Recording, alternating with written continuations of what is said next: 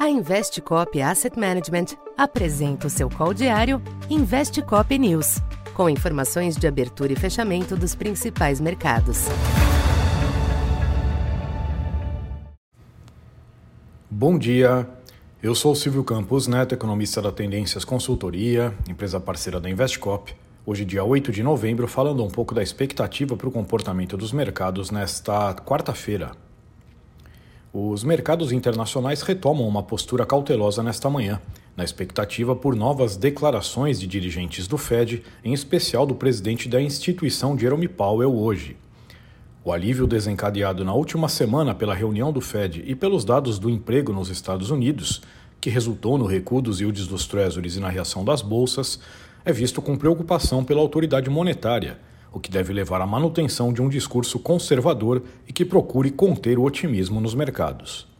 Tal expectativa se manifesta no comportamento dos ativos nesta abertura, com ligeiras quedas nas principais bolsas na Europa e nos futuros em Nova York, e a contenção do recuo dos yields observado ontem. No mercado cambial, o dólar exibe valorização moderada ante boa parte das demais moedas, inclusive divisas pares do real. Na zona do euro, as vendas no varejo recuaram em setembro, em mais um sinal de piora da atividade na região. Entre as commodities, o petróleo tenta se estabilizar após a queda expressiva de ontem, com o Brent na faixa de 81 dólares.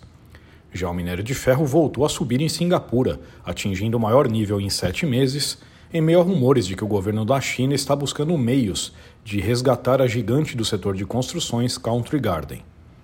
Aqui no Brasil, os ativos também devem acompanhar o humor externo, de olho na reação às palavras de Powell. Por hora, a alta global do dólar favorece alguma correção da baixa de ontem no câmbio, que levou ao fechamento em 4,87. Por aqui, a votação da reforma tributária no Senado é destaque, mas em tese está no preço. Já a manutenção da meta de déficit fiscal zero na votação preliminar da LDO ontem não é vista como definitiva. Segundo o relator, o governo pediu até o dia 16 para tomar uma decisão a respeito, de modo que tal tema continuará como fonte de preocupação. Na bolsa, a força do minério favorece uma reação da Vale das siderúrgicas. Já a curva de juros pode estancar as baixas de ontem diante da acomodação dos yields externos e dos riscos fiscais.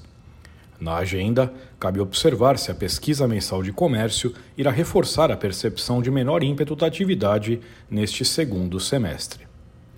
Então, por enquanto é isso. Bom dia e bons negócios.